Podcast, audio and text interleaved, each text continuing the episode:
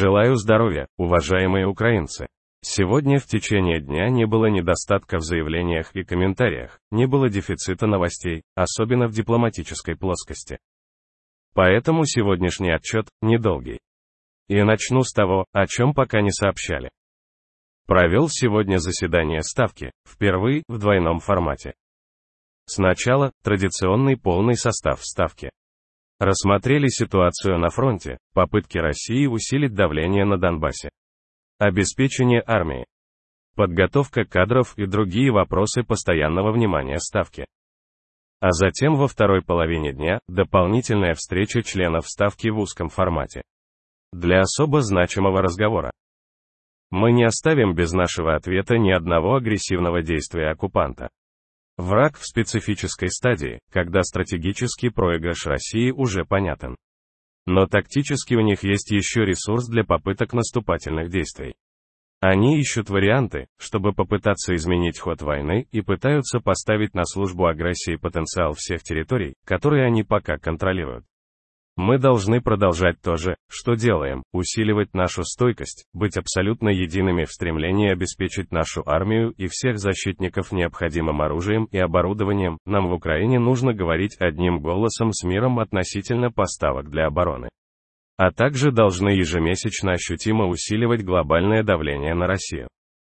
Враг должен выйти из этой стадии значительно более ослабленным, чем они прогнозируют для себя в худших сценариях. Это трудная задача для нас. Но мы должны ее выполнить. Продолжаем и нашу борьбу с внутренним врагом.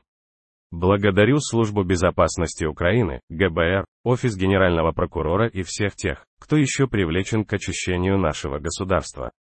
Новые шаги будут. Сегодня в рамках переговоров с президентом Еврокомиссии и членами коллегии Еврокомиссии мы достигли очень важных взаимопониманий. О том, что только вместе сильная Украина и сильный Евросоюз способны защищать жизнь, которую мы ценим. О том, что Украине нужна постоянная и полная поддержка в защите от России. И о том, что мы должны нашей дальнейшей интеграции давать энергию и мотивацию нашему народу бороться, несмотря на любые препятствия и угрозы.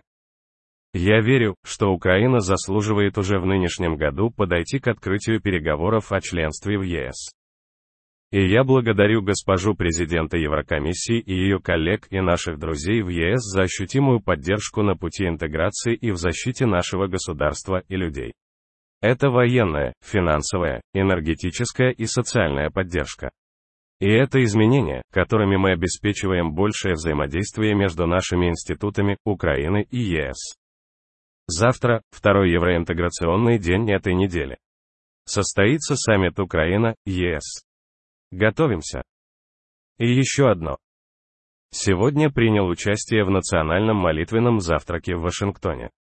Это ежегодное событие, объединяющее наиболее мощных представителей американского государства и общества. Был президент Байден, были сенаторы и члены Палаты представителей, лидеры религиозных общин и разных политических сообществ. Призвал их делать все, что можем, и так, как мы должны, в противостоянии российскому злу, чтобы силой своих действий дополнить силу наших молитв. Молитв о спасении от зла, о победе над захватчиками и о мире для всех наших людей во всех городах и общинах свободной Украины. Я благодарю каждого нашего воина, всех солдат и матросов, сержантов и старшин, офицеров и генералов. Всех, кто стойкий, я благодарю всех, кто помогает Украине. Да будут услышаны все, кто молится за нашу победу. Слава Украине!